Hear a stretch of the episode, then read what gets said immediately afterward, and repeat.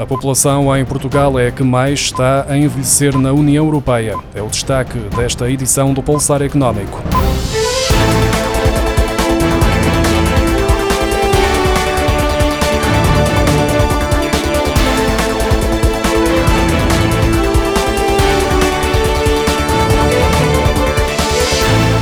Idade média da população em Portugal fixou-se em 2022 nos 47 anos, a segunda mais elevada entre os 27 Estados-membros da União Europeia, tendo sido a que mais aumentou nos últimos 10 anos, como revelam os dados do Eurostat. A idade média dos residentes na União Europeia atingiu, a 1 de janeiro do ano passado, os 44 anos, tendo aumentado dois anos e meio face a 2012.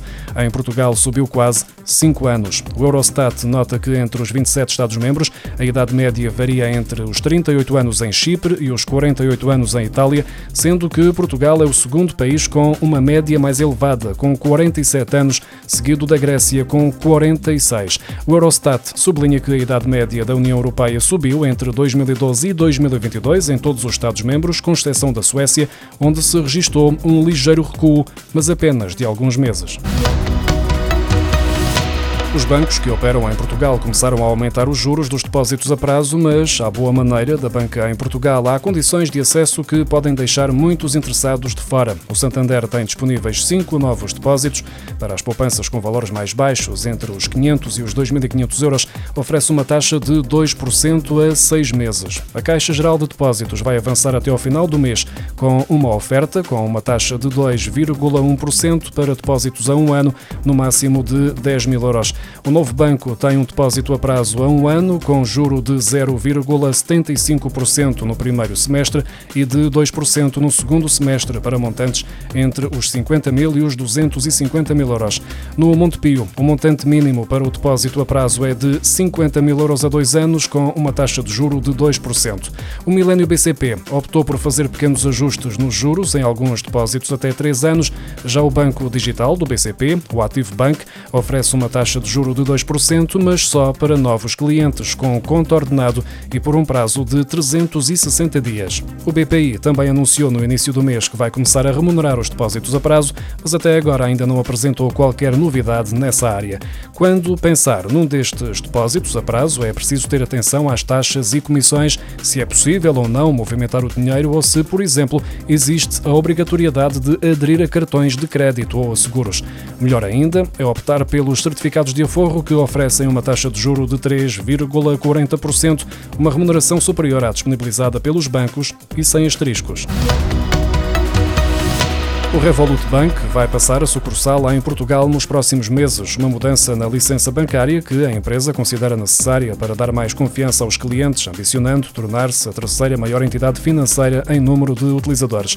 Atualmente, o Revolut tem um IBAN europeu com base na Lituânia, com as mesmas garantias que são dadas por outros bancos, e o próximo passo será converter a entidade financeira digital num produto que todos usam no dia a dia em Portugal, como conta principal.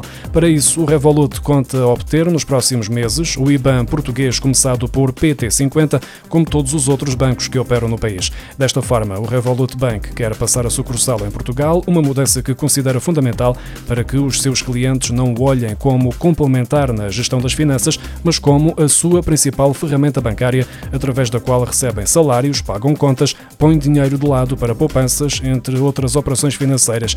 Irá também disponibilizar a conta de serviços mínimos bancários.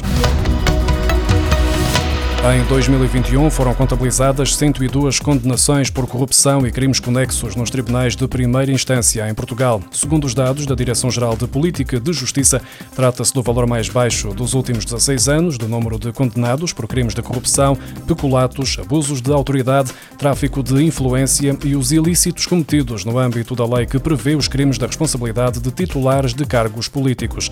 As condenações contabilizadas pelo mesmo tipo de crimes em 2021 representam menos de metade das 239 registadas em 2019, antes da pandemia, ano em que foi verificado o valor mais elevado dos últimos 20 anos.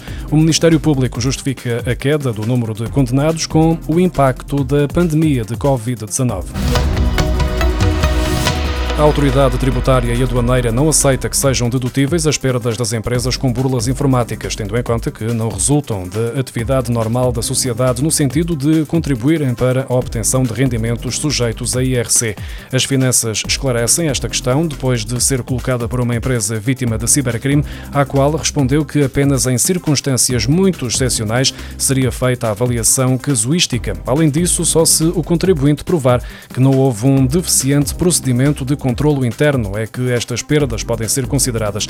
No caso em específico da empresa que pediu esclarecimentos à autoridade tributária, a empresa recebeu um conjunto de e-mails falsos com faturas com dados para pagamento que aparentavam ter sido enviadas pelos fornecedores habituais. Após perceber a fraude, a empresa queria deduzir os custos para efeitos de IRC, mas o fisco não permitiu.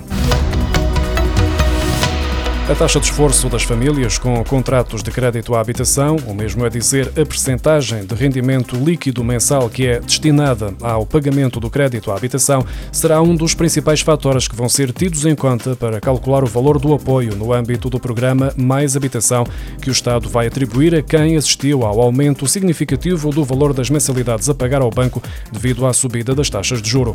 Esta ajuda, que estará em vigor entre março e o final deste ano, não poderá ultrapassar o valor valor total de 720 euros. Significa isto que, no máximo, o apoio não irá além dos 70 euros mensais. A medida, que integra o pacote de propostas do Governo destinadas a combater a crise no mercado da habitação, está limitada a quem tenha um contrato de crédito para casa própria permanente celebrado até 31 de dezembro de 2022 e desde que o montante em dívida não ultrapasse os 200 mil euros. A atribuição do apoio está ainda limitada a quem tenha rendimentos até ao sexto escalão de IRS.